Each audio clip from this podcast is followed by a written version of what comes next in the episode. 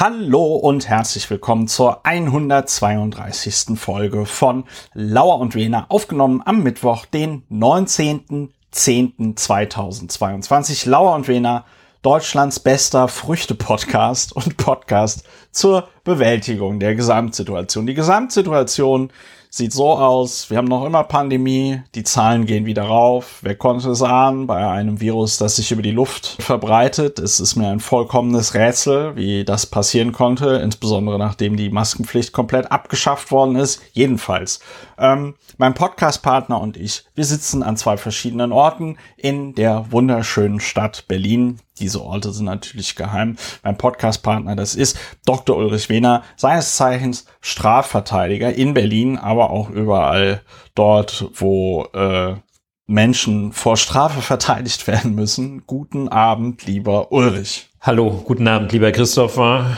Von einem Podcast Bunker zum anderen grüße ich dich. Landgebunden, du ebenfalls in Berlin ansässig, deine Wahlheimat, wie man so schön sagt, der Wahlberliner Historiker, ja. Publizist und Mitglied des Abgeordnetenhauses AD und ins B und HC vielleicht demnächst. Äh, ja. Irgendwann mal. Grüß Gott. Grüß, Grüß Gott. Gott. ja. Grüß. Äh, wie machen wir das? Sagen wir noch, äh, wie es uns geht? Oder, ja, es äh, muss halt. Awesome. Es muss. Es, ja, es muss. Ja, es ist, es ist also, es muss umschreibt es ganz gut. So, äh, wir wollen ja ein besonders niederschwelliger Podcast sein, auch für Leute, die das schon mehrmals gehört haben, aber möglicherweise noch gar nicht wissen, worum es geht. Traditionell erklärst du, lieber Ulrich, was machen wir hier eigentlich bei Lauer und Wena? In Medias Res gehen wir. Wir sind der Podcast zur Bewältigung der Gesamtsituation und das machen wir durch das faktenbasierende Aufregen, ein, eine Methode, lange erprobt, evidenzbasiert belegte Wirksamkeit und äh, auch verschreibungspflichtig nicht, aber äh, verschreibungsfähig, also äh, erstattungsfähig. Würdig. Würdig sowieso und erstattungsfähig. Das geht so, dass man sich statt sich direkt aufzuregen, die Fakten, die einem Aufregerthema zugrunde liegen, anschaut und sich dann darüber aufregt. Erst, äh, ja, erst die Fakten, dann das Aufregen. Das machen wir. Emotionsregulierung ist die Folge und ja. es klappt ganz gut. Wir, das klappt gut. Wir sind stabil. Stabil. Man ist nicht, man ist, man ist nicht so scheiße drauf. Wenn man diesen Podcast hört, ist man nicht so scheiße drauf, wie man drauf wäre, wenn man ihn nicht hören würde. Und ja. traditionell muss ich noch sagen, manche Themen bewerten sich von selbst. Da muss man gar nicht viel zu sagen.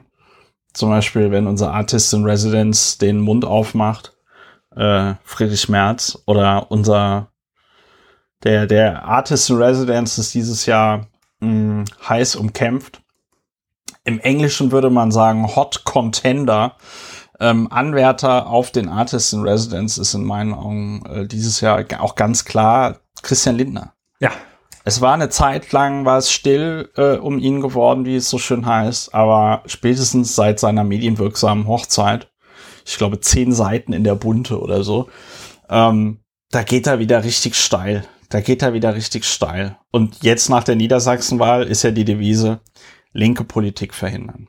So. Ja, ich ähm, bin auch froh, dass ich den, äh, obwohl er einer Regierung angehört, deren Zustandekommen ich grundsätzlich begrüßt habe, dass ich ihn immer noch schlimm finde. Und zwar unvermindert oder vielleicht sogar noch schlimmer.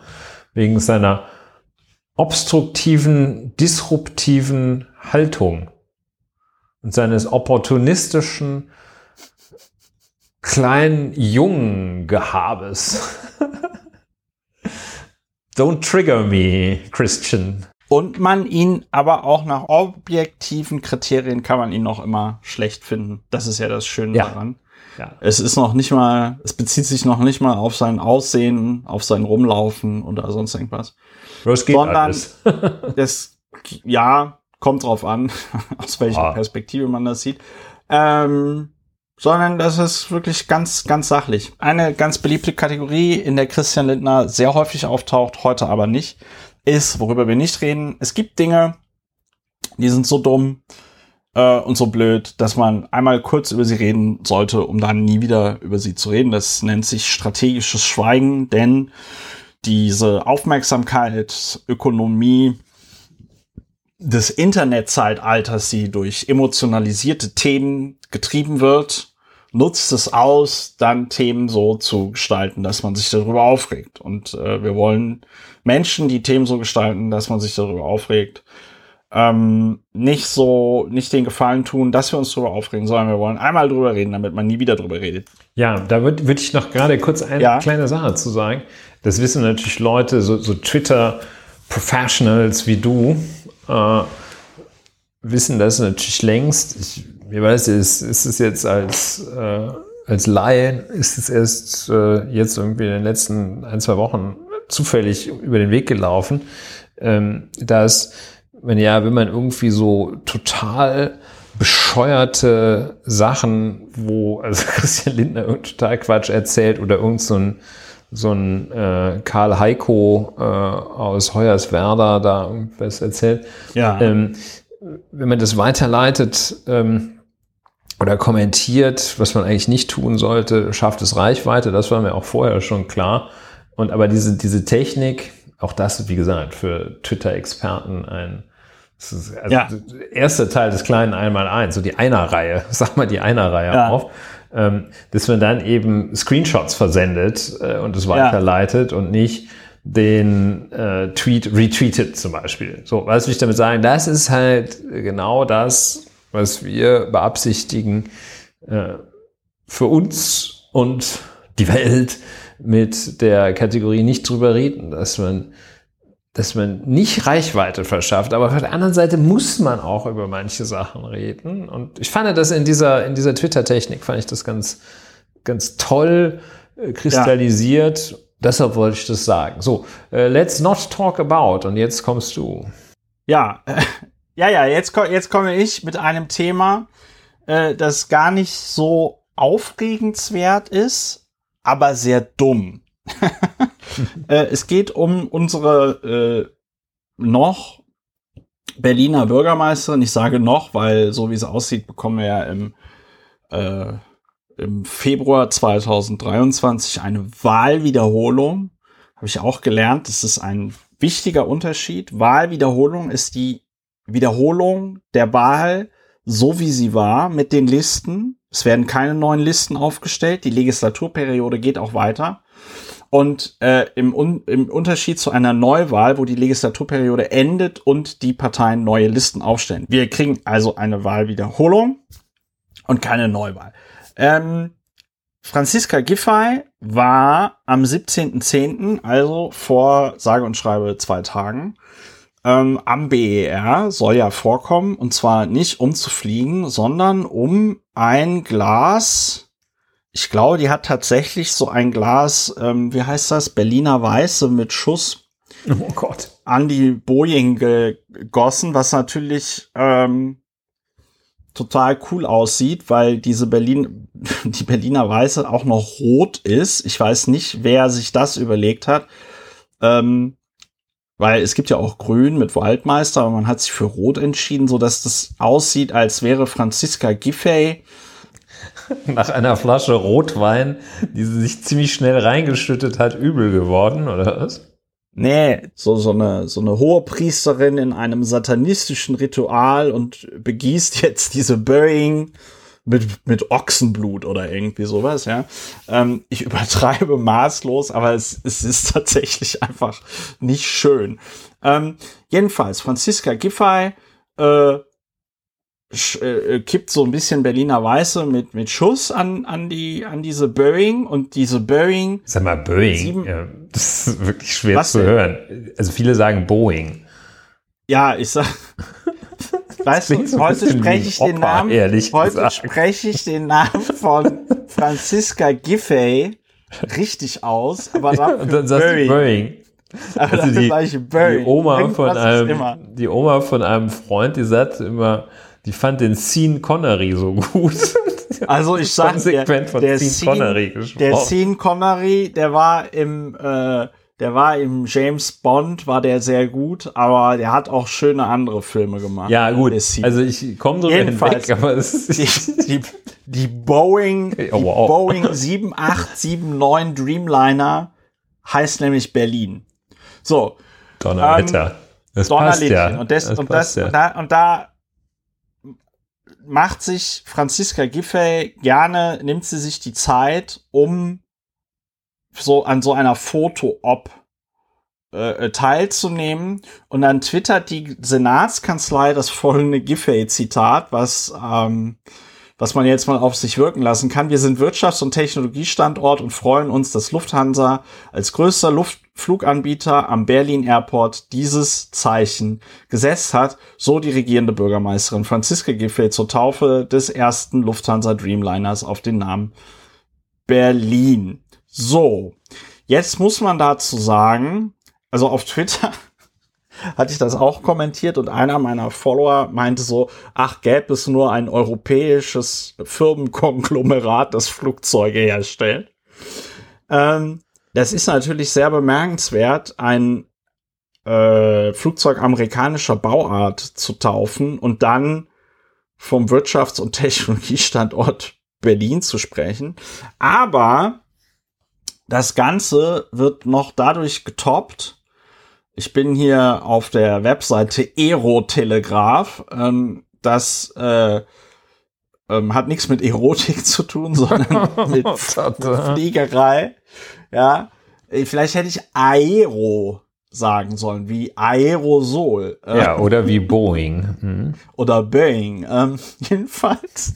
Boeing. Jedenfalls ähm, ist das hier eine, so, for, for, ist es eine schöne Überschrift. Lufthansas Berlin wird in Berlin vermisst werden. Und das bezieht sich also auf das Flugzeug, ja. Also die Berlin wird in Berlin vermisst werden. Die erste Boeing 787 der deutschen Airline wurde in der Hauptstadt auf den Namen Berlin getauft. Im Linienbetrieb kann der BER aber nicht auf den Langstreckenjet hoffen. Ja, die Berlin Das ist- fliegt von Frankfurt nach New York. Das Ja, ist die das- Haupteinsatzstrecke. Ja.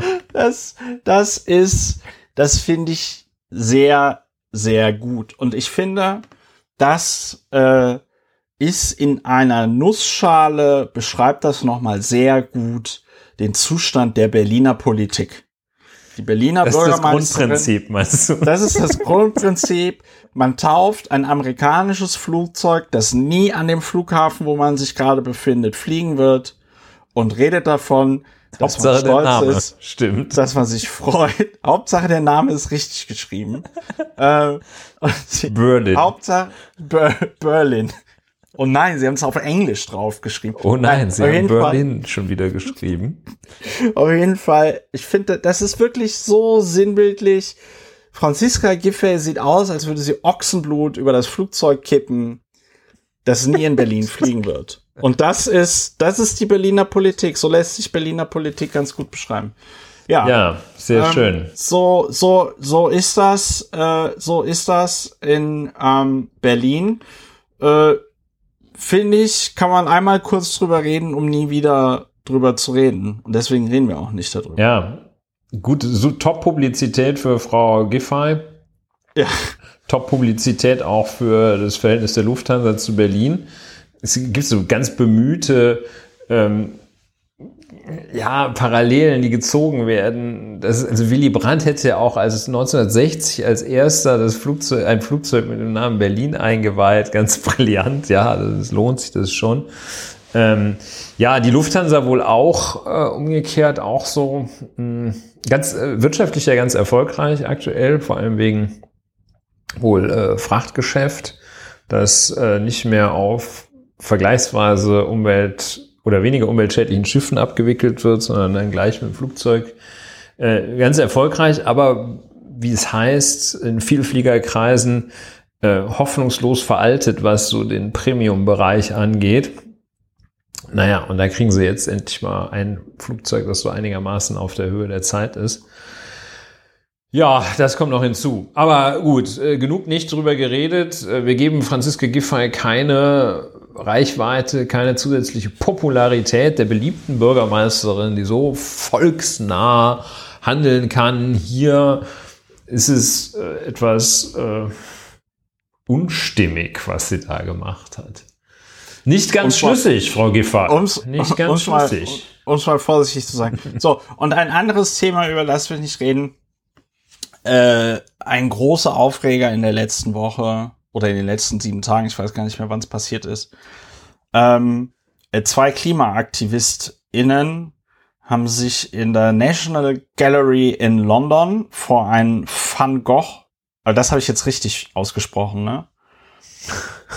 ja. Weil im Englischen sagt man ja, glaube ich, Van Gogh oder nee, Van Gogh oder irgendwie so.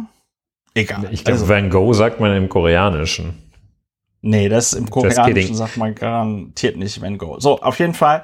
Äh, National Gallery in London, die Klimaaktivisten haben sich beide vor das Bild ges gestellt und eine äh, Dose Tomatensuppe an das Bild so dran geklatscht und ähm, äh, sich dann an die Wand geklebt. Wie man das, wie das heute so Brauch ist unter den jungen Leuten, diese wilden Racker, die sich überall rankleben. Ich frage mich auch, äh, wann Kleber endlich, also wann es genauso wird, kompliziert wird, Kleber zu kaufen wie zum Beispiel Dünger. Ja, Dünger kann man ja auch zu Sprengstoff verarbeiten, wie jetzt die Krimbrücke vor einigen äh, Wochen erfahren hat. Ähm, und deswegen ist es, kann jetzt, kann, du kannst nicht einfach so in den äh, Düngerhandel gehen und eine Tonne Dünger kaufen oder so, sondern musst du dich schön ausweisen. eine Tonne Dünger, Dünger und ein paar, paar Stahlnägel. und ein paar, und ein paar Zünder. Ja, und äh, äh, ich bin gespannt, wann das mit Sekundenkleber anfängt. Dass gesagt wird, so, das ist uns jetzt hier zu bunt mit den jungen Leuten und dem Sekundenkleber, man kriegt den jetzt nur noch unter Vorzeigen des Personalausweises und alles. Ähm, ist natürlich Symbolpolitik. Was will man mit dem Personalausweis? Ich habe am Anfang auch gedacht, ach du meine Güte, jetzt haben die dieses Bild verschandelt. Dann haben andere Leute zu Recht darauf hingewiesen, na ja, aber warum regt ihr euch jetzt über dieses Van Gogh-Bild auf?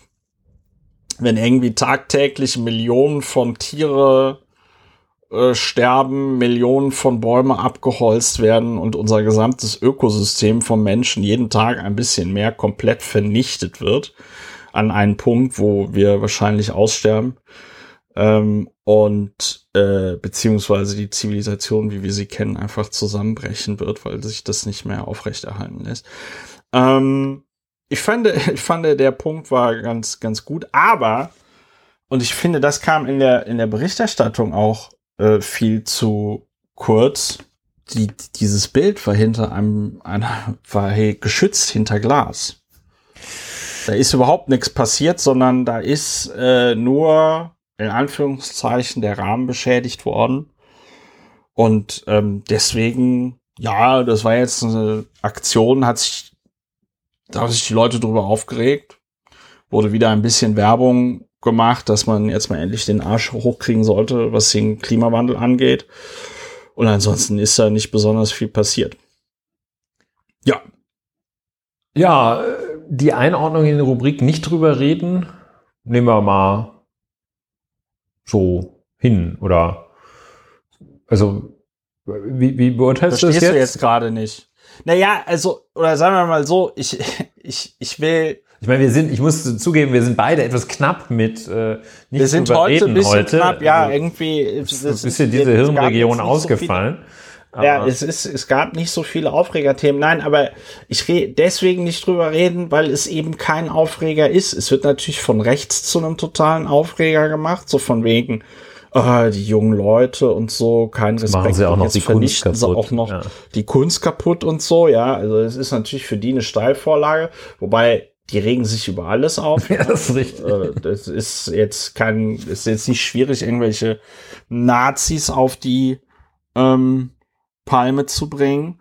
Und es ist natürlich erstmal so eine Schocknachricht, aber die Kinder haben da, oder diese jungen Leute haben halt keine Tomatensuppe über den Van Gogh gekippt, sondern sie haben Tomatensuppe über eine Glasscheibe gekippt, die vor einem Van Gogh Bild hing.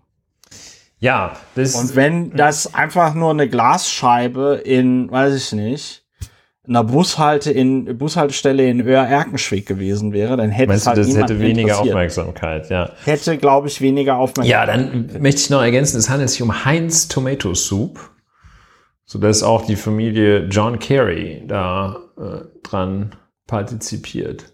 Im Grunde genommen Mitschuld hat.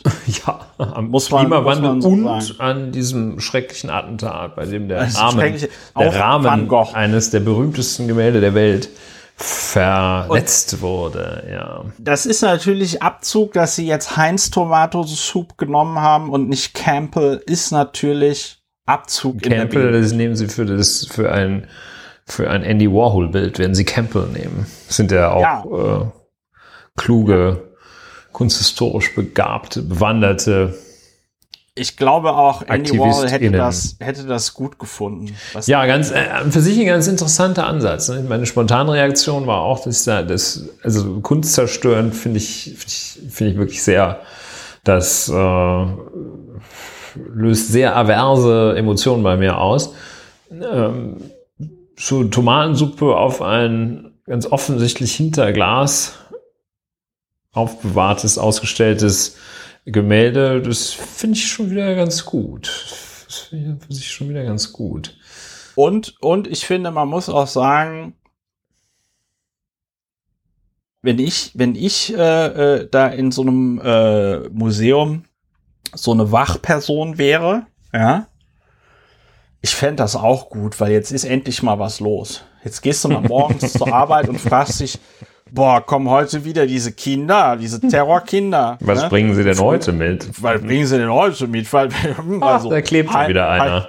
Ja, da klebt schon wieder. Oh, ich hol, ich hol schnell das Set. Ja, so, also ähm, im Gegensatz zu den 50 Jahren davor, wo einfach nie was passiert ist und das Schlimmste, was passiert ist, eine Oma oder ein Opa, die irgendwie Kreislaufprobleme hatten oder sowas. Ja, es regt jedenfalls die Fantasie an, merke ich. Ja, schön. ja, Nice, ja nice. genau. Frage der Woche kurz raushauen. Frage, Frage, Frage der Woche, Ulrich, stell du einfach die Frage. Ja, vielleicht ganz kurz das Konzept der Frage der Woche. Erfordert eine Frage, die ausschließlich mit Ja oder Nein beantwortet werden kann bzw. darf. Äh, Die Beantwortung der Frage der Woche findet ohne Aussprache statt. In dieser Woche lautet die Frage der Woche, kriegt Liz Truss noch die Kurve? Und die Antwort lautet, nein. Nein. Natürlich gibt- nicht. Oh nein, Natürlich nicht mehr sagen. Mehr, mehr wird dazu nicht gesagt. Wer- wer- wer- Ich kommentiere das nicht, außer dass ich Kriegt darauf Liz Truss hinweise, noch die Kurve? Einstimmiges Nein. einstimmig sein. Ich muss aber trotzdem darauf Schwierig, hinweisen. ne? Das ist ganz schwierig. dass- Nur eine Ja-Nein-Frage. Ja, ja, aber ich Stellt muss man bei jeder Zeugenvernehmung fest, wenn man sie so richtig schön Ja, festnageln äh, will. Das war, Dann das sagt er war, ja, aber Das war ganz anders. äh, ja. ja, aber Nee, nein. aber ähm, was ich noch dazu sagen wollte, ist, die, der Daily Star in ähm, Großbritannien, so viel muss mir erlaubt sein, hat, hat so einen Livestream eingerichtet. Ähm, und zwar Can Liz Truss outlast this lettuce? Und dann haben sie also auf so einen, auf so einen Eisbergsalat so zwei so Wackelaugen geklebt. Und daneben ein Bild von Liz Truss aufgestellt. Und äh, die Frage ist quasi, ist Liz Truss schneller weg, als dieser äh, Eisbergsalat verschimmelt? Und äh, wir dürfen alle gespannt sein. Und ich muss Es gibt in ja dem auch so Fotos, wo der Eisbergsalat so eine Perücke auf hat. Ja, genau, die haben so eine. Perücke aufgehauen. Es ist wirklich, Day es wird six. immer besser.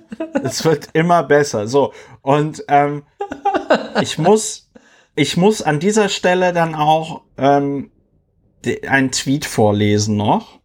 Einfach weil der gerade so gut passt.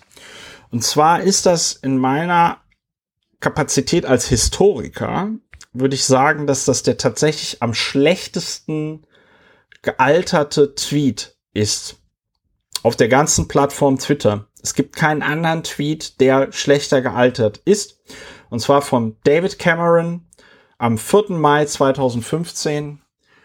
Britain faces a simple and inescapable choice. Stability and strong government with me or chaos with Ed Miliband. Und das ist einfach, das ist einfach, das ist einfach richtig, richtig, das ist, das ist Twitter Gold. Das ist tatsächlich der am schlechtesten gealterte Das ist, Tweet. ist doch in irgendeinem, in irgendeinem Film oder so etwas, wo so in den Anfängen oder früheren, frühen Zeiten des Internets oder der E-Mail, ich krieg die Geschichte versemmelt von vornherein, diese, diese Pointe, wo dann der eine sagt, ihr guckt dir das mal an und der andere sagt, oh, das setzt sich nicht durch. Also Internet, das setzt sich nicht durch. Das setzt sich nicht. Ja, ähnlich prophetische, prophetische sagen wir, mal, Minderbegabung bis äh, prophetische Fehlanzeige. Hm. Bei David Cameron. David Cameron, dumm die dumm die du, hat er, Dumm. waren so, waren so seine letzten, letzten Äußerungen Ja. als Prime Minister. Ja, Lalalala. nicht so gut, also fast noch besser als Gordon Brown, der ja auch äh, mit eingeschalteten Mikrofonen Schwierigkeiten hat. Ich weiß nicht, ob du dich erinnerst, war auf so einer Wahlkampfveranstaltung, traf so eine Frau, die ihm irgendwas sagte, Mikrofon noch offen, setzt sich ins Auto, sagt, oh Gott, what a bigoted woman. ja, ähm, es ist What a bigoted woman. ja, was für eine schrecklich bigotte Frau. Und dann wurde er darauf aufmacht, aufmerksam Ja. gemacht, äh, dass, dass, dass, dass sie das gehört hat. Das ist sofort umgedreht, sich bei der entschuldigt. War aber trotzdem nicht so gut die Geschichte. Weißt du, was ich damit sagen? Ja, ähm, eigentlich, eigentlich ist mir nur eingefallen, äh, ich sehe das in, ähm, im Vereinigten Königreich, ähm, also es klingt vielleicht ein bisschen wie Häme, aber ich, ich bedauere das sehr, ne, dass solche, Ja, ja, ich auch. Ich dass da so ein, eine Shitshow gezeigt wird. Ich glaube, das empfinden dort auch viele Menschen so. Das finde ich ausgesprochen bedauerlich, weil äh, ja, das ist so, ja, Labour es ist so, wenn sich so eine, so eine richtig coole Person zugrunde richtet, weil sie säuft oder spielt oder keine Ahnung, es nicht gebacken bekommt. So wirken, wirkt Great Britain, the United Kingdom derzeit, nicht Great Britain. Ähm, so wirkt das im Ja. Grunde genommen. Ne? Also, Das ist auch so. ja. ja, so ist es auch. Also es. Brexit, greatest clusterfuck of all, fucks of all. Ja. Kommen wir zur Zahl der Woche. Zahl der Woche ist eine Zahl, die einfach ein Vorwand ist, dass wir noch über ein Thema reden. Äh, die Zahl der Woche ist fünf. Und zwar fünf, weil äh, es Griechenland am letzten Freitag geschafft hat, sich fünf Stunden lang komplett mit Ökostrom zu versorgen. Und das finde ich bemerkenswert, weil man also den Leuten jahrzehntelang erzählt hat, dass das ja nie funktionieren wird mit dem Ökostrom. Ja. Äh, und jetzt sieht man, hey, es funktioniert. Und äh, ja, man muss noch ein bisschen an den Speichergeschichten und so arbeiten. Aber theoretisch haben wir alles als Menschheit, um noch äh, das Ruder irgendwie rumzureißen. wir wissen alle, wie wahrscheinlich das ist. Aber ich fand es ganz beeindruckend. ja. An dieser Stelle noch der kurze Hinweis, man kann diesen Podcast unterstützen, äh, plus.lauerundwener.de.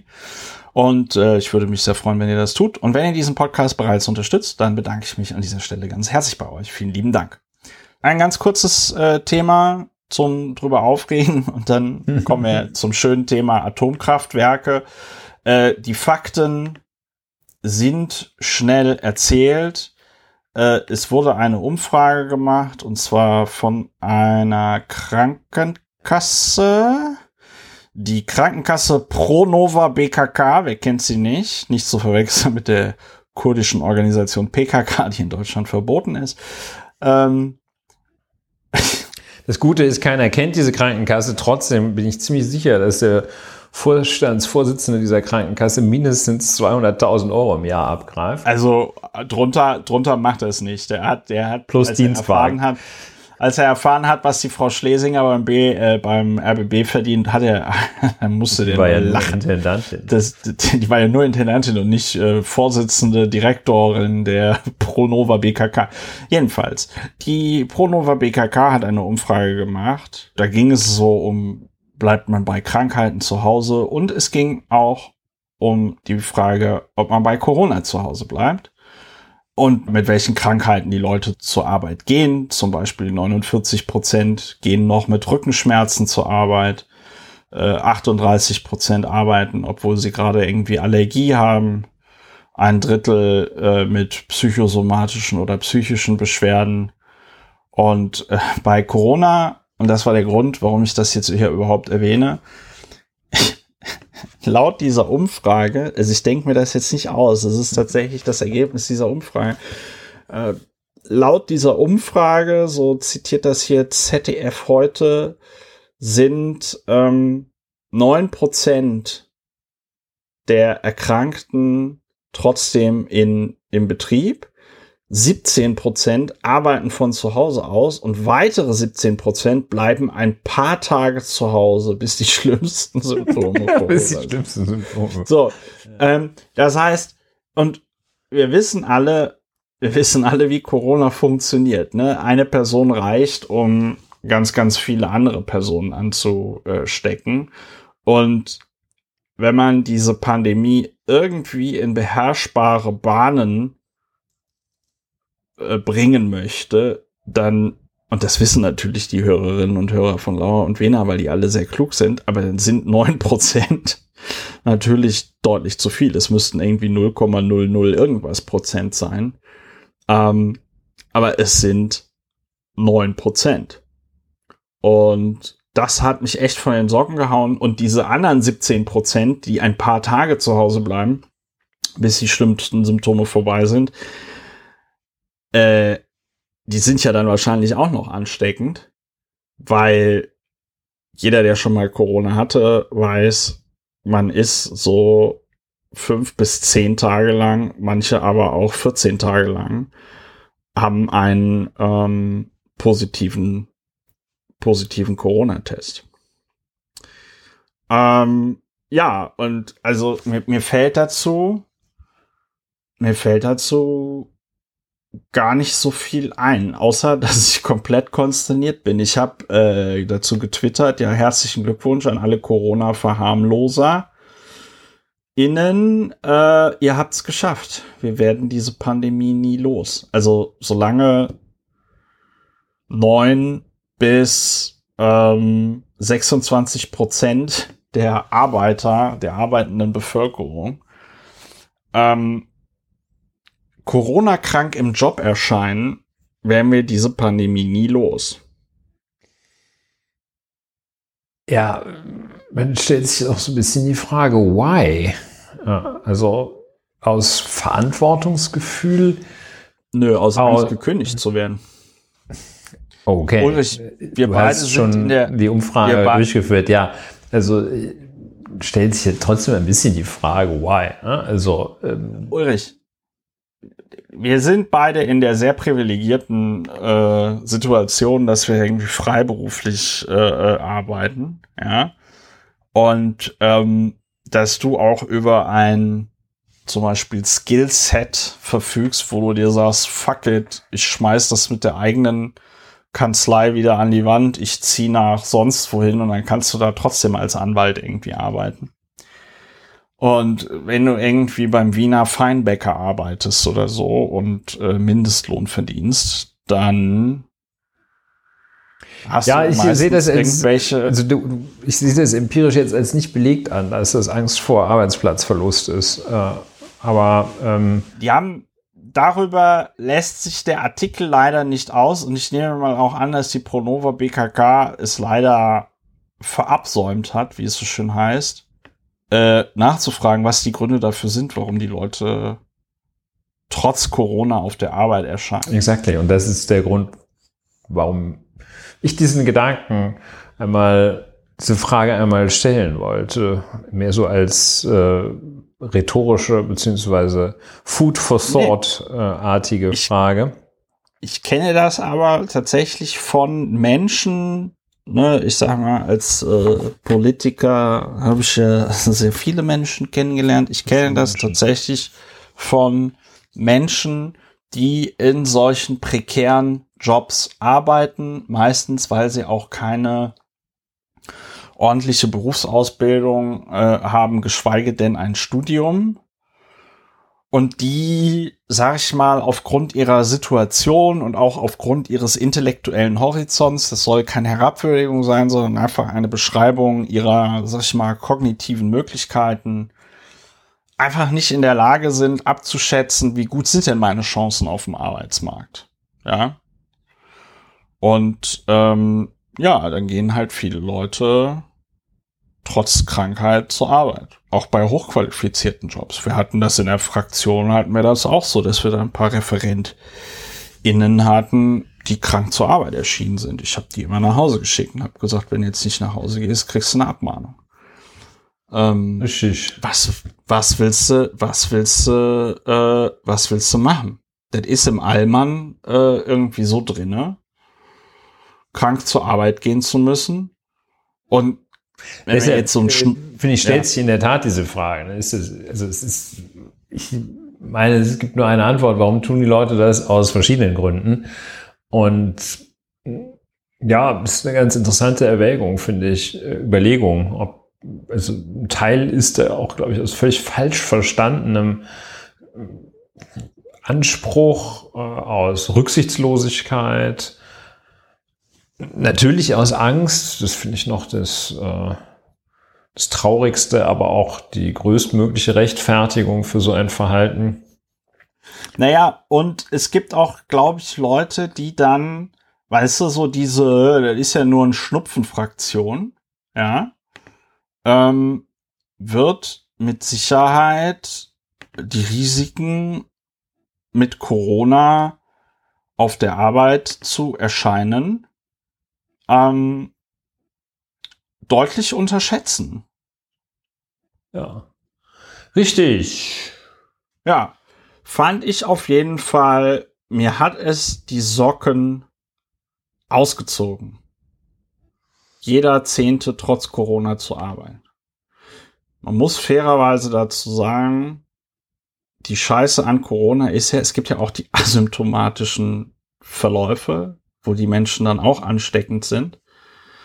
Was natürlich dann wieder, äh, da kommen wir vielleicht nachher noch als Überstreuer drauf, für eine Maskenpflicht sprechen würde, aber die Verteidiger der Freiheit und der Demokratie, namentlich die FDP in der Bundesregierung, arbeiten ja sehr stark dagegen. Die FDP arbeitet auch sehr stark für etwas. Und das soll unser nächstes Thema sein. Unser nächstes Thema ist ein Thema, das die Bundesrepublik Deutschland in den letzten Wochen und Tagen bewegt hat wie kein anderes. Zwischenzeitlich dachte man, Deutschland besteht aus drei Atomkraftwerken und sonst nichts. Ja, es geht um den sogenannten Streckbetrieb der letzten drei deutschen Atomkraftwerke, die noch am Netz sind, die am äh, Schlag mich tot 31.12.2022 vom Netz gehen sollten und jetzt aber länger am Netz bleiben. The Chancellor äh, hat ein äh, Machtwort gesprochen. Ich zitiere aus seinem Brief an äh, die BundesministerInnen Steffi Lemke, Robert Habeck und Christian Lindner.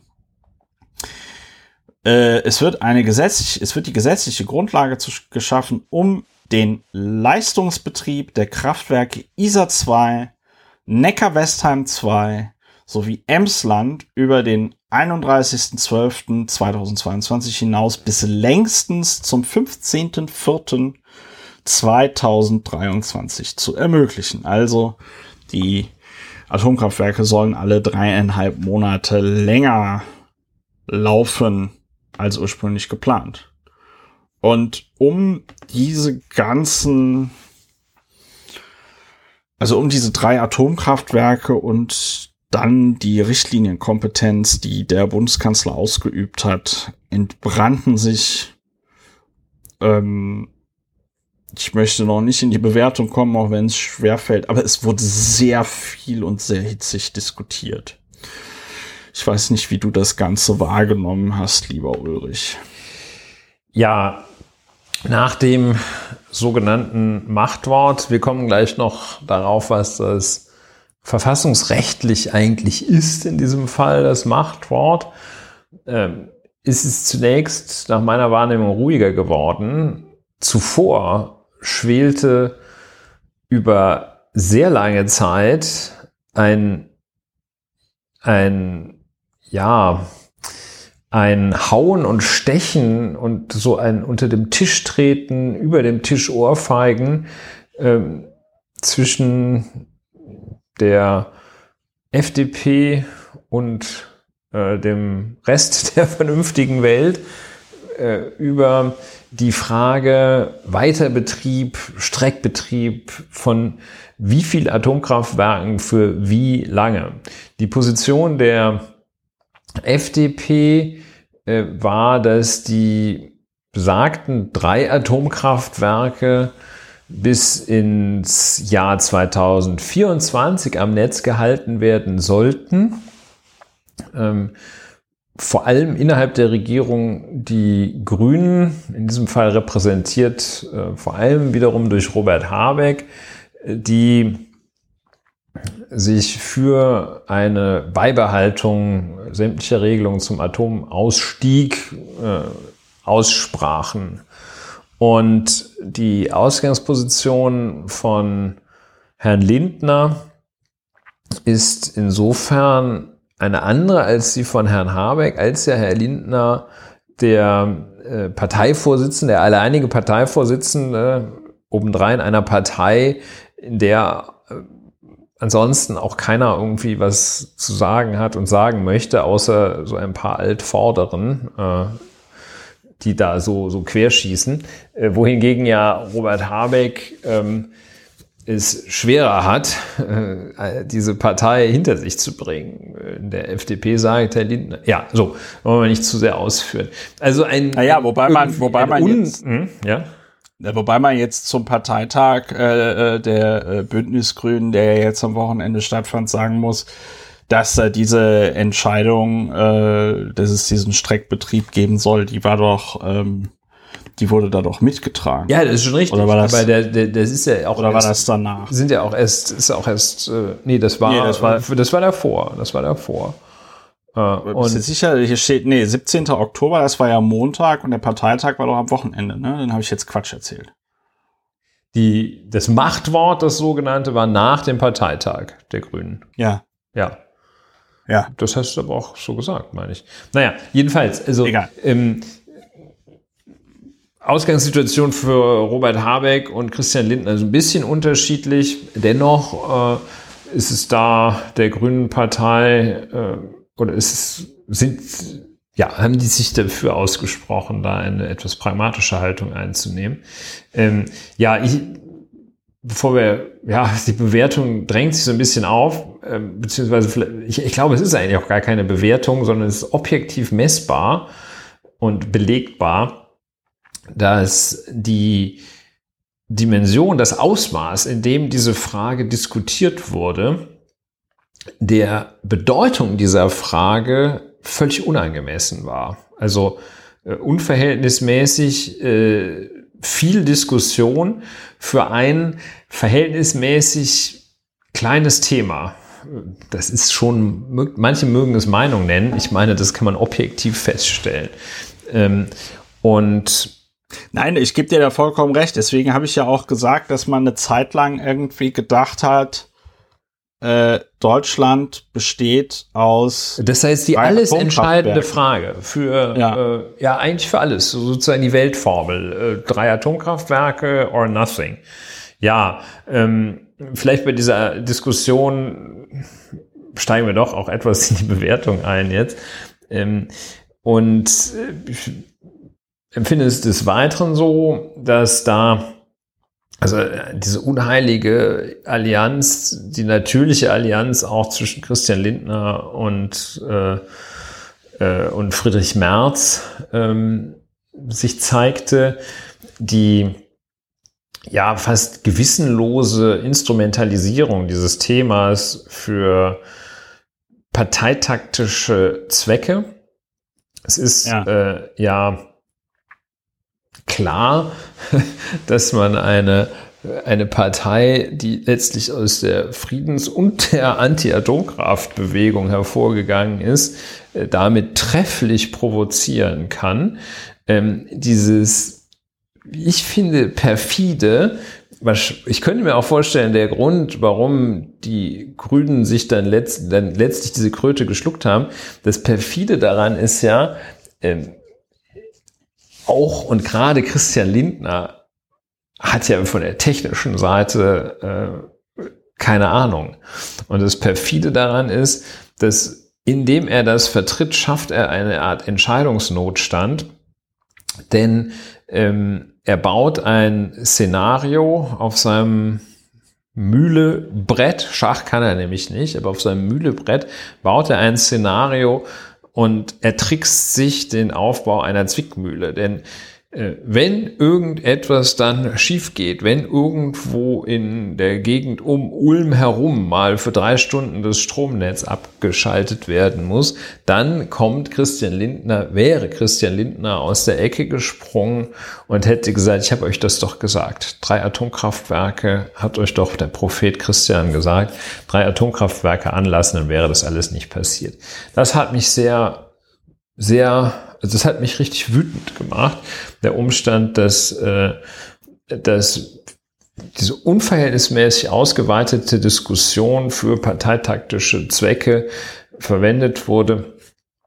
Und mein Eindruck ist, dass da der Partei Die Grünen ein, ja, dass man den wirklich großen Respekt für ihre staatstragende Haltung schuldet, ein, eine gegen ihre Prinzipien äh, laufende Entscheidung getroffen zu haben und gleichzeitig denke ich erkannt zu haben, das ist, so jedenfalls meine bescheidene Meinung als Atomtheoretiker, dass es also angesichts der Ewigkeit und der Atomenergie äh, im Besonderen ähm, kein, wenn hoffentlich geht alles gut mit den drei Reaktoren, aber kein allzu großes keine allzu große Problematik ist, diese Dinger dreieinhalb Monate länger laufen zu lassen, nämlich über den Winter.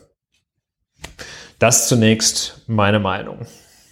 Deine Meinung? Die ist meine Meinung. Ja, ist meine Meinung. Ja, der, ja, also der, was mich und meine was Gedanken. mich da so, was, was bei mir so ein ganz, ganz großes Fragezeichen erzeugt an der Stelle ist, ähm, ich lese mal hier eine Überschrift vor von einem Artikel aus der Tagesschau äh, von tagesschau.de Stand 27.09.2022 19 Uhr 9, also sage und schreibe äh, drei Wochen im Grunde genommen, bevor Olaf Scholz da sein Machtwort gesprochen hat.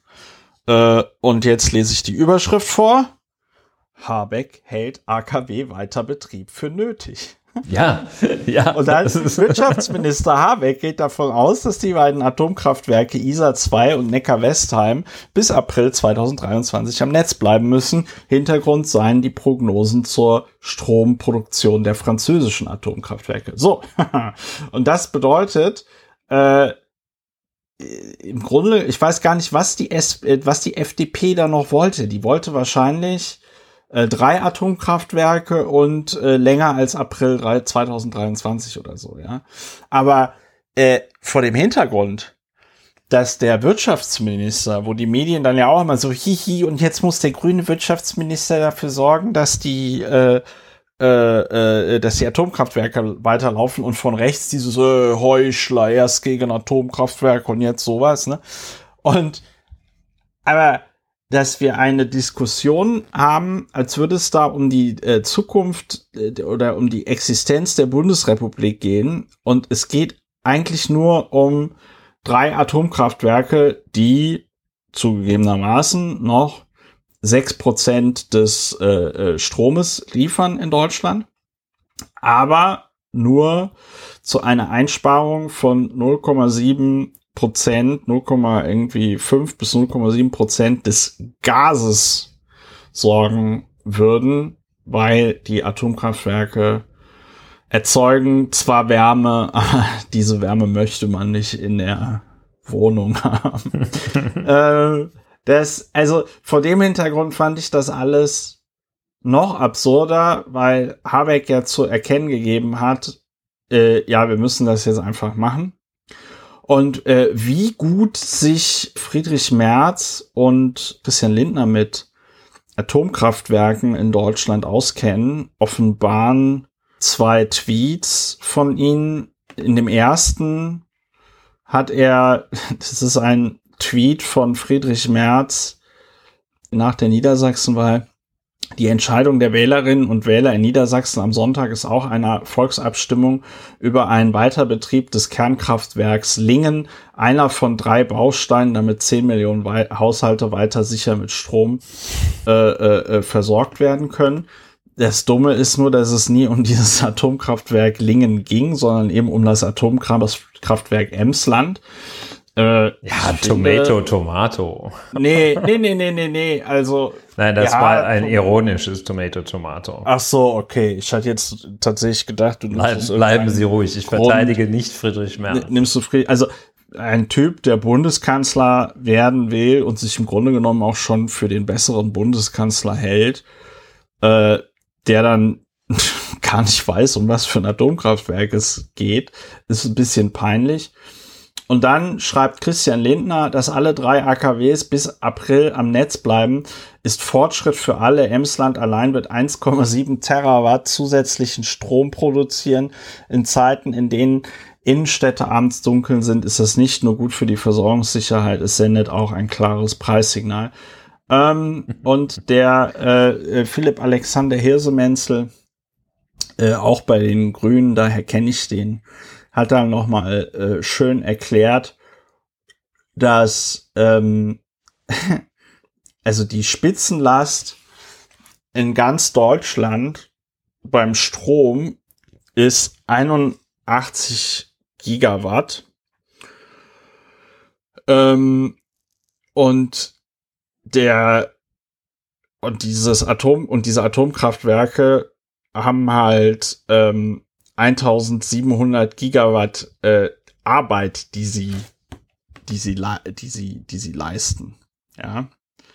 Ähm, also diese 1,7 Gigawatt sind was anderes als äh, der Strom, der da, der da rauskommt. Ja. Das ist äh, diese Leistung, 1,7 äh, Terawatt sind halt der Stromverbrauch einer mittelgroßen deutschen Stadt.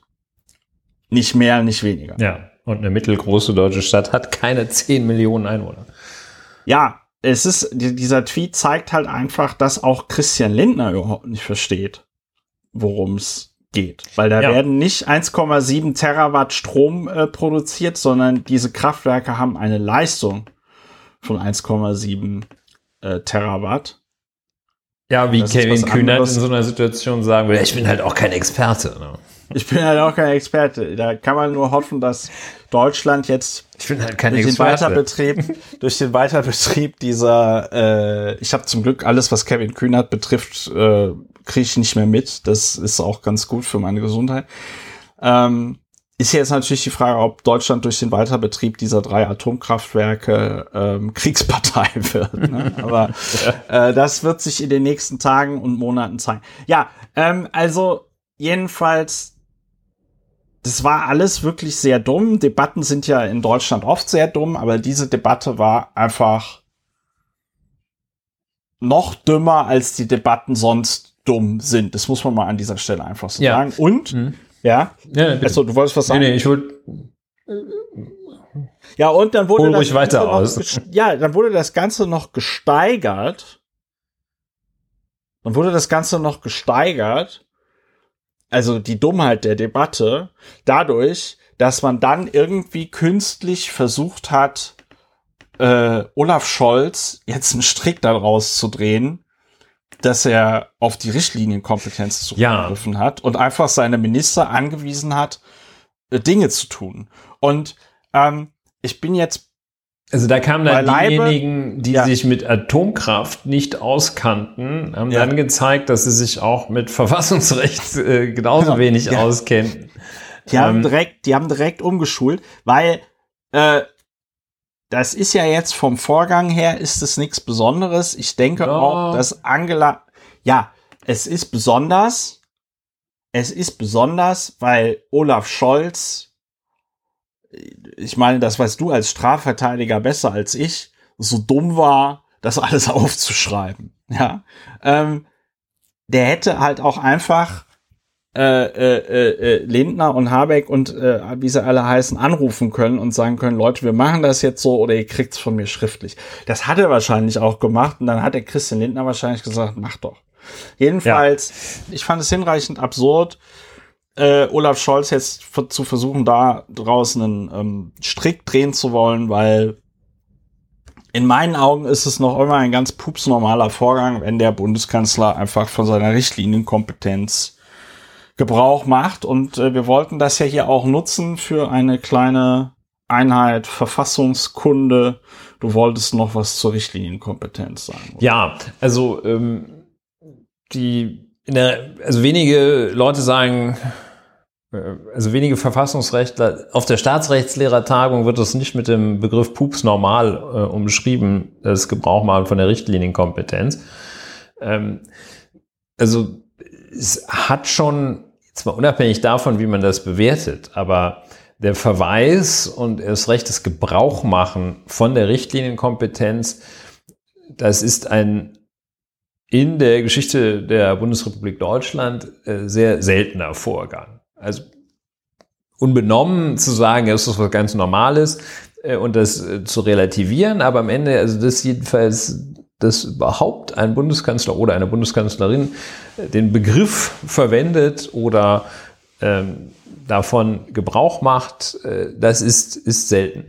Ähm, wie du ja schon beschrieben hattest, was ist denn eigentlich in tatsächlicher Hinsicht geschehen? Das hattest du ja auch schon gesagt. In tatsächlicher Hinsicht hat Olaf Scholz an die drei BundesministerInnen, die letztlich äh, fachlich für den Weiterbetrieb dieser drei Kernkraftwerke, für jeden eins, zuständig sind, einen Brief geschrieben und äh, Herrn Habeck, Frau Lemke und Herrn Lindner angewiesen, Gesetzesentwürfe zu erarbeiten, damit diese drei Kernkraftwerke auch über den 31. Dezember hinaus bis längstens zum 15. April 2023 betrieben werden können. Denn geändert werden muss das Atomgesetz.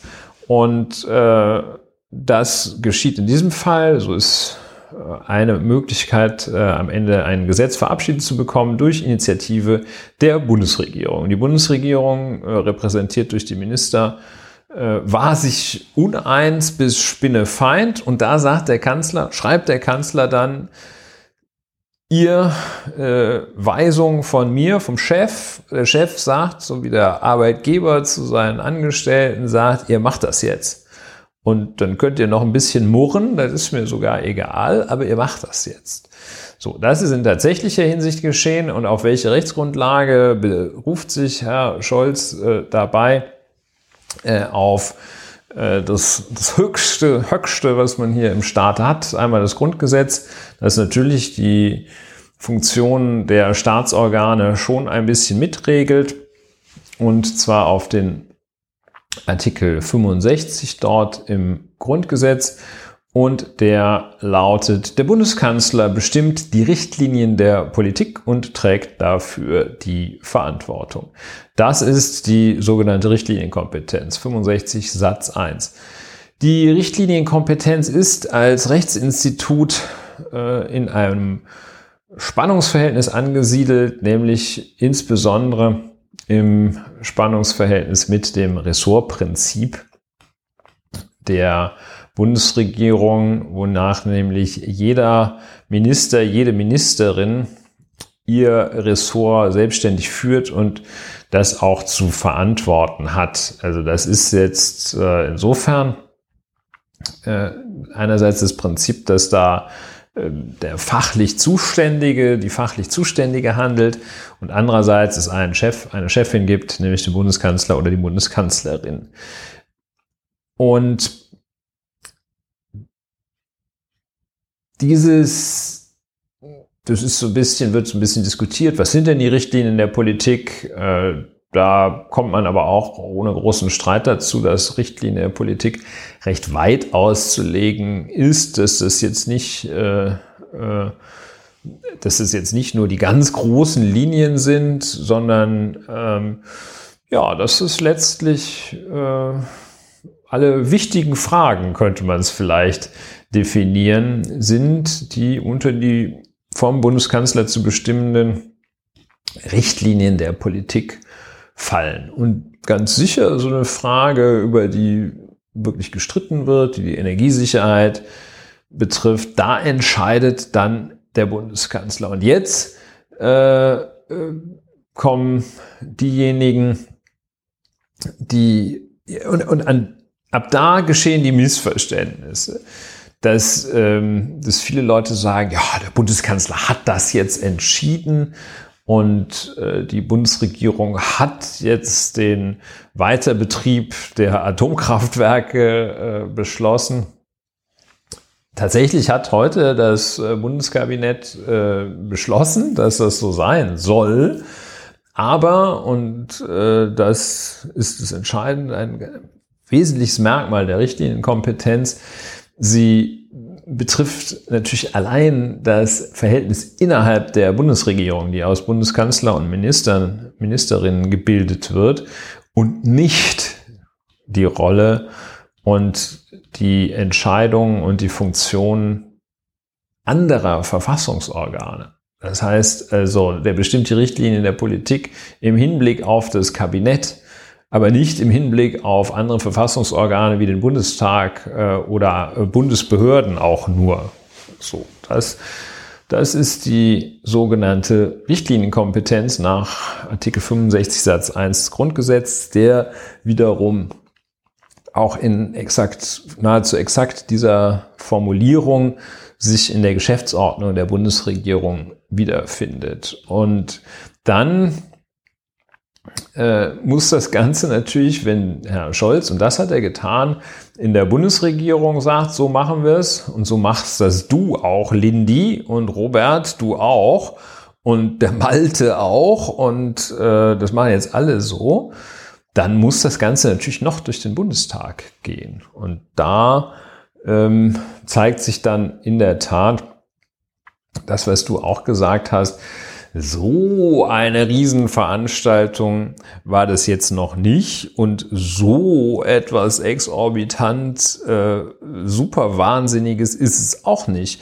Wenn derjenige, von dem ja nun wirklich alle sagen würden, dass er der Chef ist, dann sich da auch chefmäßig verhält und äh, ja. sagt, da geht es lang.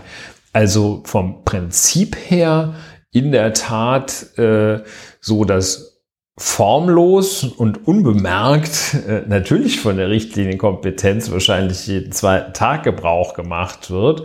Ausdrücklich ja. geschieht es eben in der Tat sehr, sehr selten. Und da kommen dann die politischen äh, Spezialagenten, die natürlich auch ihrer Funktion gemäß äh, auf alles äh, schießen bis spucken, was äh, die Bundesregierung macht und sagen, uh, da hat aber jetzt hier die dicke Bertha schon sehr früh rausgeholt und äh, äh, die anderen Bundeskanzler und die Bundeskanzlerin, die haben das immer gekonnt, ohne Richtlinienkompetenz. Und ähm, ja, also so ein, eine Wahnsinnsnummer ist es nicht, wenn der Chef sagt, wie es gemacht wird.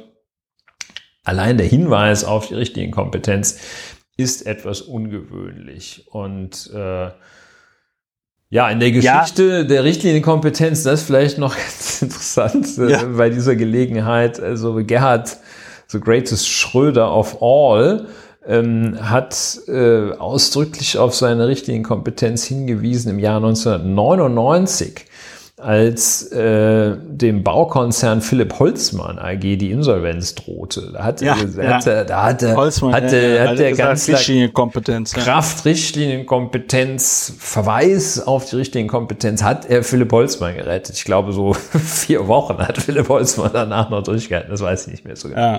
Ähm, und äh, ja, und 2015 äh, Einsatz der Richtlinienkompetenz ähm, von Frau Dr. Merkel äh, gegen unseren äh, Artist in Residence AD Horst Seehofer im Asylstreit. Ja. Äh, da hat sie, wie man so sagt, mit der Richtlinienkompetenz gewedelt und gesagt, jetzt reicht es aber mal langsam, Horst. Und äh, der Horst, der alte Gefühlsjurist, der hat gesagt, das ist aber eigentlich unüblich zwischen zwei Parteivorsitzenden von der Richtlinie. Ja. Also wieder völlig, völlig neben der Spur.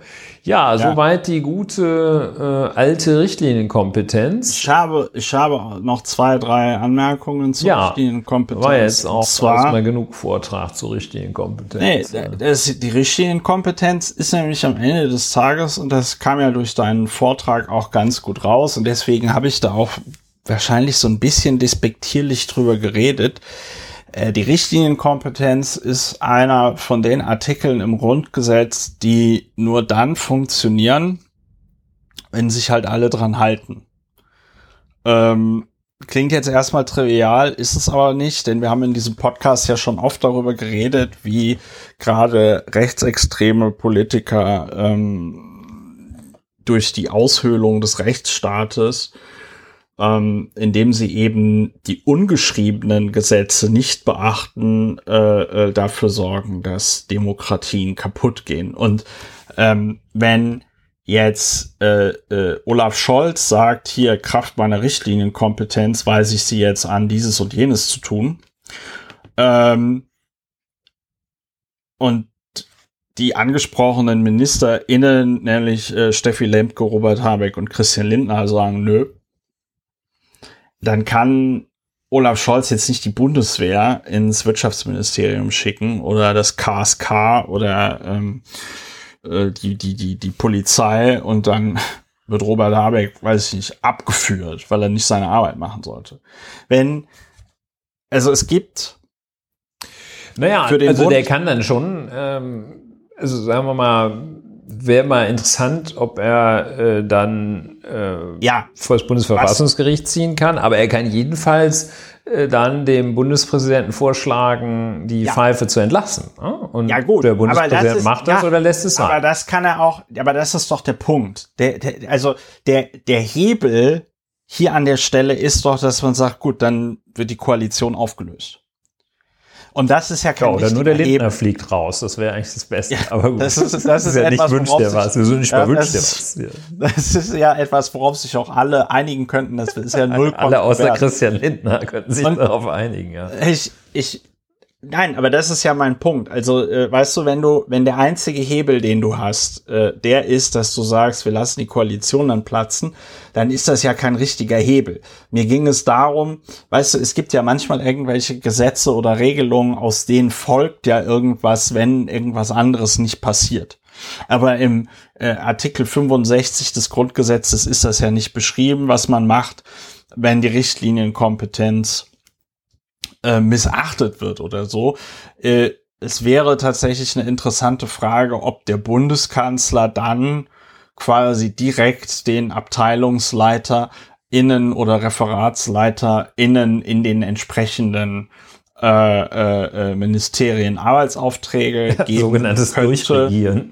äh, das ist meiner Meinung nach, also gefühlt würde ich sagen, ja, das lässt sich aus der Richtlinienkompetenz ableiten, aber äh, wäre natürlich interessant zu sehen, ob das dann auch funktioniert, denn die ähm, äh, Schlag mich tot, AbteilungsleiterInnen in den Ministerien sind ja auch immer politisch besetzt und äh, wenn die nicht mitspielen, dann passiert da äh, gar nichts. Also ich wollte damit nur sagen, es ist genau wie das mit diesen drei Atomkraftwerken viel heißer gekocht wurde, als äh, es dann gegessen wurde, ähm, ist es auch mit dieser Richtlinienkompetenz. Ich habe das nicht verstanden, ja, wie die sich da alle dann überschlagen haben. Oh, jetzt hat der Kanzler die Richtlinienkompetenz äh, ja, das, äh, und bla bla bla bla bla. Es liegt das daran, dass sie nicht, ja. Es, also die, also eigentlich kann man sich da nur überschlagen, wenn man nicht einmal ins Grundgesetz guckt und so vielleicht einmal ganz kurz äh, sich vergegenwärtigt, was denn eigentlich passiert ist. Dann überschlägt man sich da. Dann kommt hier, also das ist ja die Erklärung dafür, die du sicher auch selber parat hast. Ne? Das ist halt die komplett Überschätzung äh, beziehungsweise die Unkenntnis Ah, davon, was beziehungsweise auch die Lust auf Krawall. Ja, ne? klar. Also das, das ist natürlich klar, dass ähm, einige auch Medien das wie so eine Art Sport sehen, äh, die Koalition in eine Ecke halt äh, zu drängen oder vor sich herzutreiben, um des vor sich hertreibens Willens. Ich persönlich muss nämlich sagen, ich finde die, aber ich bin da natürlich auch ähm, äh, ein bisschen befangen, aber ich finde diese, diese Lösung, dass der Bundeskanzler einfach sagt, Richtlinienkompetenz, finde ich, ist super elegant. ja, der Move ist gut. Weil- ja, das finde ich auch. Also Weil, ich, weil, weil diese ganze, weißt du, der Lindner sagt nichts mehr, der Habeck sagt nichts mehr. Ich könnte mir sogar vorstellen, dass das Ganze in, im Interesse zumindest Robert Habecks war, weil ich meine, Habeck hat halt selber gesagt, die Dinger müssen bis April laufen, ja. Der, der einzige Unterschied war jetzt äh, Atomkraftwerk Emsland, ja. Ähm, damit konnte er mit Sicherheit auch leben. Und man hat sich halt den ganzen Driss gespart in der Öffentlichkeit mit diesem äh, und jetzt streitet die Koalition und sie werden sich nicht einig. Und der Scholz, das weiß man eh, der sagt ja dann eh nix. Der sagt ja, der, der, der äußert sich dann ja eh nicht nochmal ausführlich über die Beweggründe, warum er da jetzt auf die Richtlinienkompetenz zurückgegriffen hat. ja, Ja. Und, und daher muss ich sagen, vor dem Hintergrund, wie festgefahren der ganze Bums äh, war, war das eine sehr elegante Lösung. Ja, vor, und vor allen Dingen für alle auch gesichtswahrend. ja. Wahrend. Und ähm, das, ja, da, da bin ich ganz äh, der gleichen Meinung. Ähm, das war ein, ein guter Move. Das war ein, ein ja, ne, hast du jetzt alles gesagt. Ich äh, stehe kurz davor, das nochmal zu sagen. Ähm, ein Kollege, Rechtsanwalt, Fachanwalt für Verwaltungsrecht, der das auf, ähm, auf LTO, Legal Times Online, äh, sich mit der Frage auseinandergesetzt hat oder mit dieser Angelegenheit, ähm, der hat gesagt, das sieht eher aus wie die Lösung als der Anfang einer Regierungskrise. Ne? Und Ja. äh, ganz genau das ist das. Ne? Das ist, das heißt, jetzt ist aber auch Schluss. Und letztlich wundert man sich ja schon, wie einfach das war. Und heute Morgen haben also wirklich nur noch Friedrich Merz und Wolfgang Kubicki darum gestänkert, ähm, Ja. dass ja irgendwie der, äh, der über, über, übernächste Winter das eigentliche Problem sei. Äh, alle anderen waren tipptopp zufrieden damit, dass die Dinger jetzt hier bis, äh, bis April halt laufen, da diese Teile. Ähm, dann wird man ja auch mehr sehen. Dann wird man sehen, ob das, dann kann man sich ja mal angucken, ob man jetzt wirklich nur über den Winter gekommen ist, äh, dank dieser drei großartigen Atomkraftwerke und so weiter und so fort. Ähm, ja, also gute Sache. Ich vermute, das wird man Herrn, Herrn Bundeskanzler Scholz, äh, alter Joggingpartner von mir, äh, Herrn Bundeskanzler Scholz, wird man das wahrscheinlich hoch anrechnen. Ich glaube, da hat er ein bisschen an Profil gewonnen, was, äh, glaube ich, Ich- angesichts ich- seiner Performance nicht schaden kann.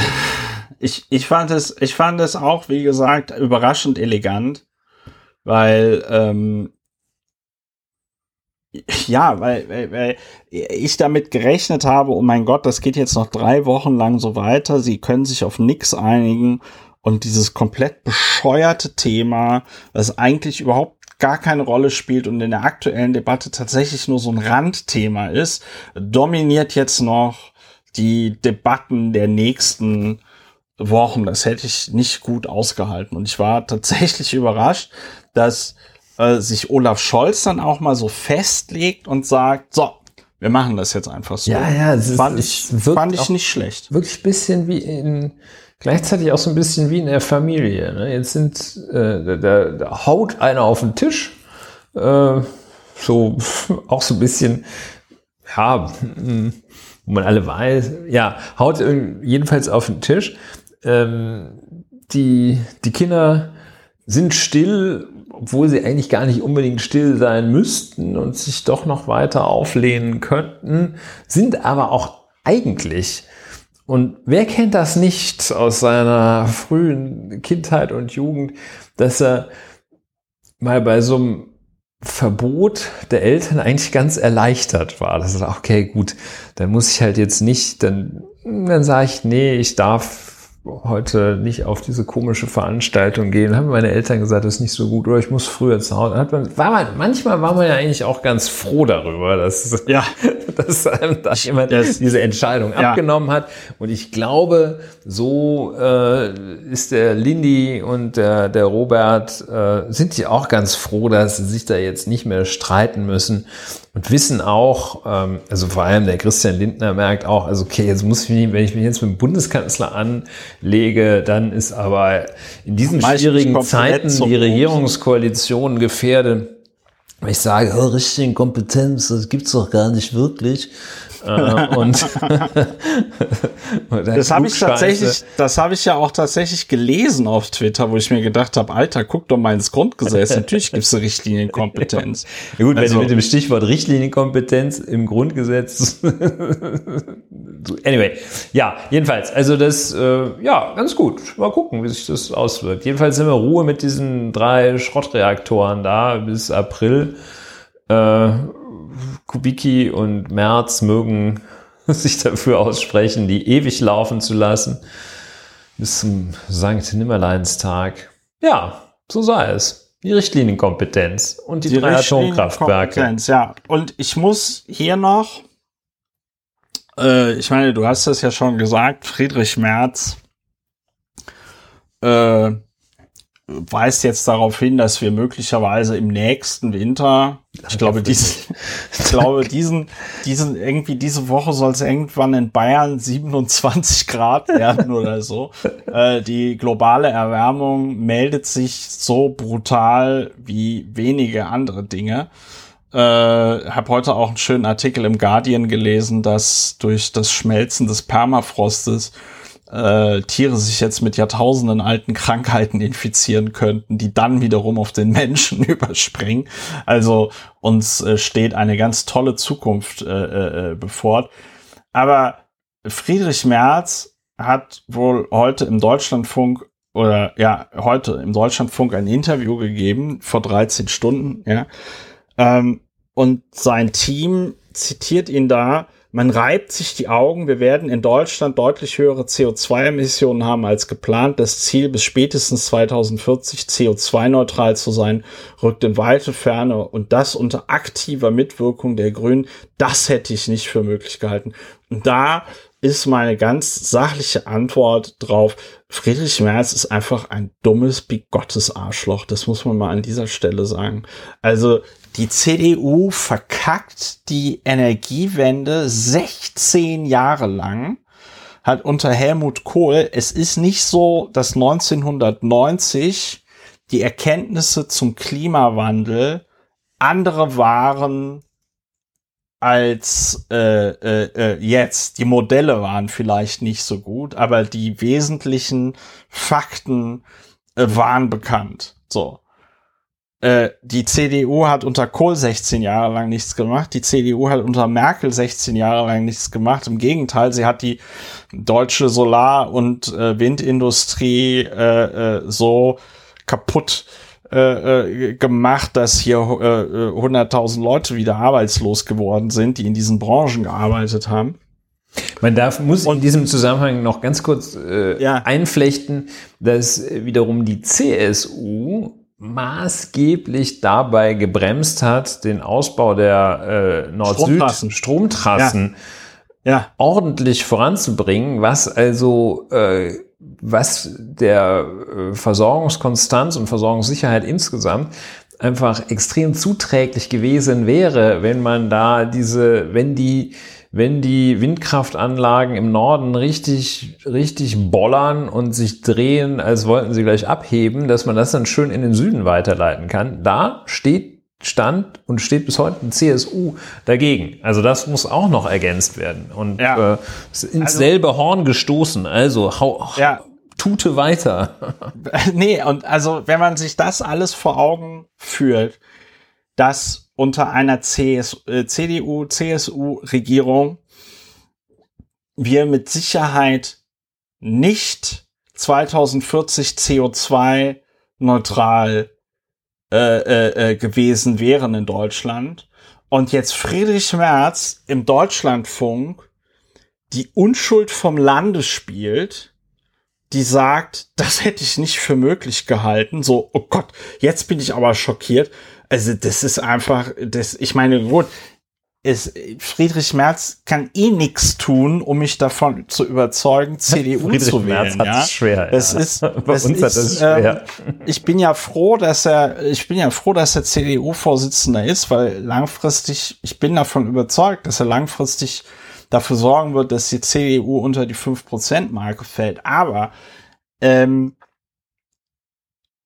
das ist, das ist schamlos. Dieser Mann hat keine Scham, sich hinzustellen und zu sagen, jetzt, das hätte ich aber nicht für möglich gehalten und das rückt in weite Ferne, das wird CO2. Ja, dann flieg doch nicht mit deinem scheiß Flugzeug durch die Gegend, Jawohl. du Arschloch. Kavum. Also wirklich, nee, also es ist ohne Spaß. Schön, ja. Ja, Ja, also, kriegst so einen Hals. Ist, ist, da kriegst du so einen Hals. So. Ja, das ist schön. Das äh, ja. Ähm, ja jetzt äh, es ist auch schön. Man muss sich gar nicht selber aufregen. Es äh, kann auch.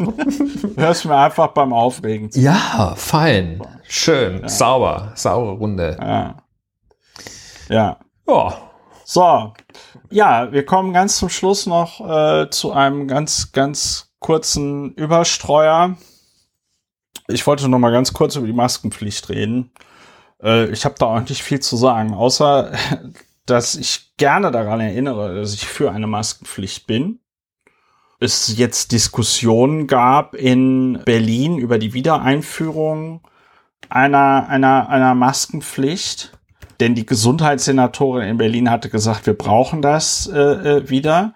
Und den Vogel abgeschossen in dieser ich möchte es noch nicht mal Diskussion nennen, aber den Vogel abgeschossen hat Sebastian Schayer, der Vorsitzende der FDP-Fraktion, der das Ganze auf Twitter kommentiert hat. Sebastian Schayer twitterte am 12. Oktober, eine Rückkehr zur Maskenpflicht, wie die grüne Gesundheitssenatorin sie will, darf es nicht geben. Der Senat muss diesen Vorgang, Vorschlag zurückweisen. Diese Überreaktion hilft niemandem. Im Gegenteil, sie schadet dem Vertrauen in unser Staatswesen. Ähm, da, ja, was soll man dazu sagen? Es ist, ähm, es ist so falsch.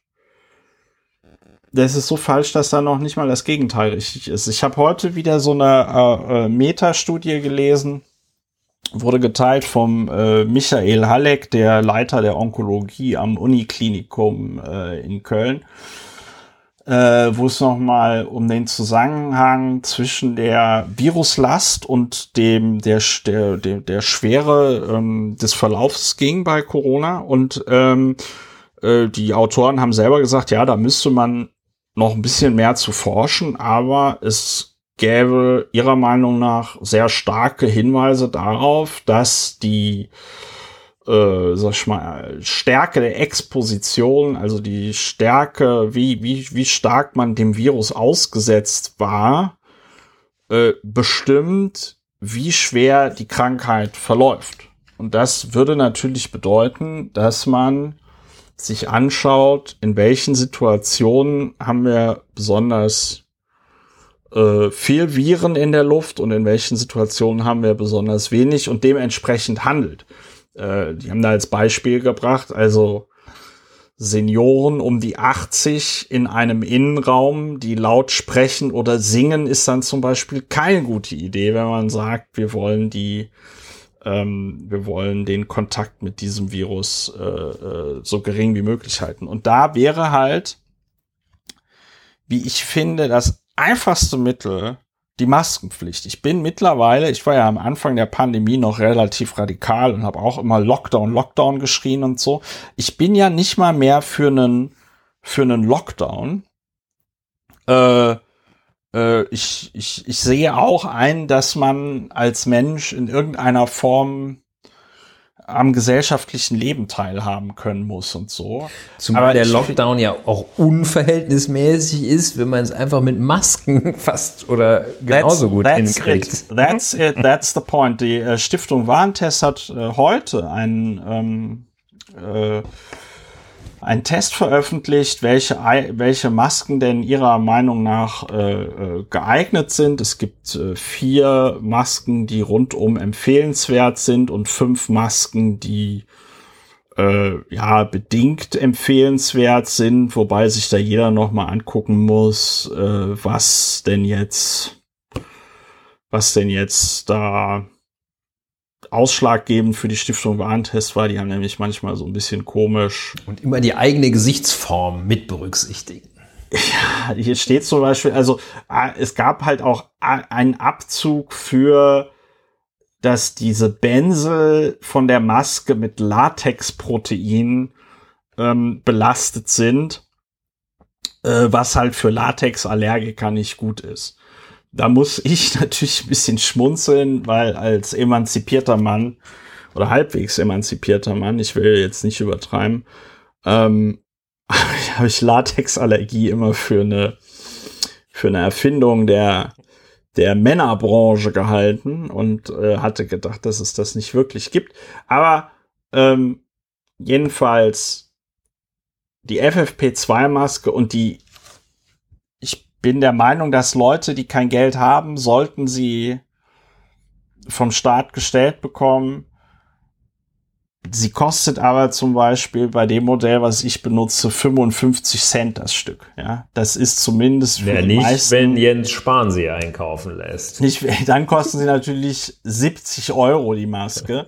ja, also äh, will damit sagen, wir haben ein Problem, die Zahlen gehen wieder hoch, beziehungsweise wir haben ein Problem, äh, Corona ist noch immer eine Scheißkrankheit, alle Untersuchungen auch über die Langzeitfolgen äh, weisen darauf hin, es ist eine Scheißkrankheit und äh, jedenfalls ähm, wäre eine Maskenpflicht gut und ich und ich wäre auch wirklich dafür, dass man da einfach konsequent eine Maskenpflicht einführt für alle Innenräume, meinetwegen auch draußen, dass irgendwie klar ist, sobald ich die eigenen vier Wände verlasse, muss ich eine Maske tragen. Punkt.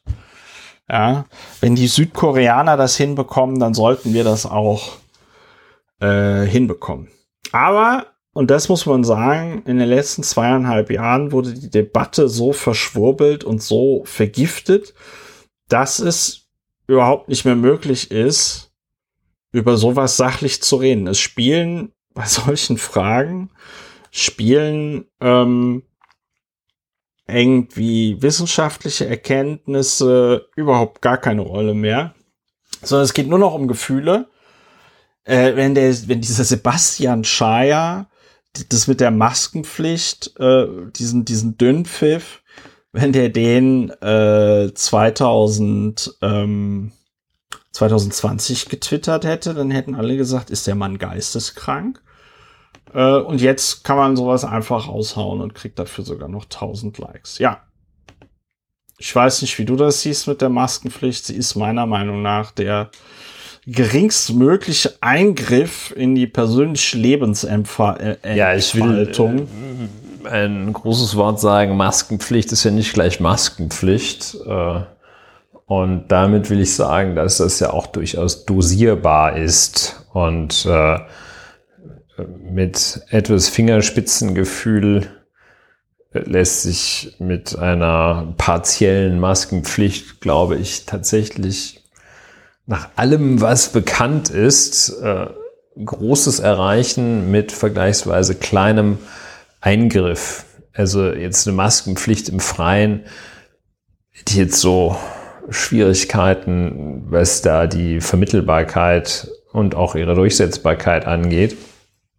Aber äh, dass man, dass man in so Supermärkten, äh, ja, im öffentlichen Raum, ist es überhaupt kein Problem.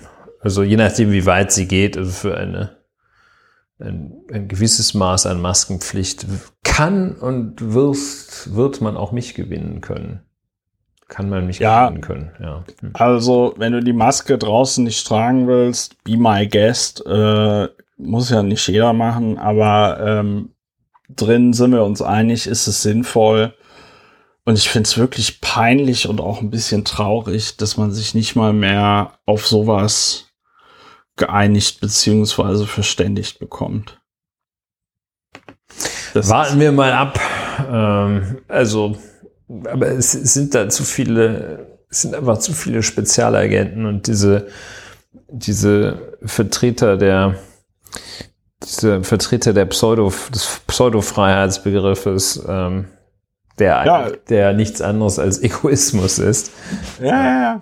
Naja, also, ähm, ja, ja, der Streeck, äh, das, das muss ich noch ganz kurz, der, äh, der Hendrik Streeck hat auch, der wurde von Bericht aus Berlin interviewt, aus irgendeinem Grund, den ich nicht so äh, äh, nachvollziehen kann.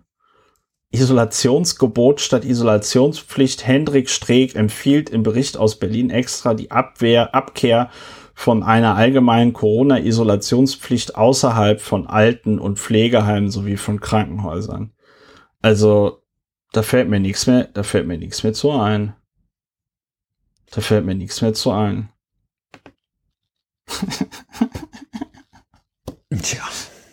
Dir offenbar auch nicht mehr. So. Auch ähm, mir nicht, nein. Auch dir. Auch dir nicht. Also gut, dann binde ich das Ganze mal ab, um da Anne Spiegel, wer kann sich noch an sie erinnern, Jetzt muss äh, ich das Ganze noch zitieren. Abbinden. Jetzt muss ich das Ganze ja noch abbinden. Ähm, ja, liebe HörerInnen, das war schon die 132. Folge von Lauer und Wena aufgenommen am Mittwoch, den 19.10.2022. Lauer und Wena, Deutschlands bester Früchte-Podcast und Podcast zur Bewältigung der Gesamtsituation. Ja, ich hoffe, dass es euch gefallen hat. Wenn ihr diesen Podcast unterstützen wollt, plus.lauerndwener.de. Wenn ihr diesen Podcast bereits unterstützt, ich freue, äh, ich bedanke mich ganz herzlich an dieser Stelle. Und äh, dann kommt gut durch die Restwoche, macht es gut, werdet nicht wahnsinnig angesichts des Wahnsinns in der Welt. Und dann hören wir uns bald wieder bei Lauer und Wiener. Macht es gut. Tschüss. Tschüss.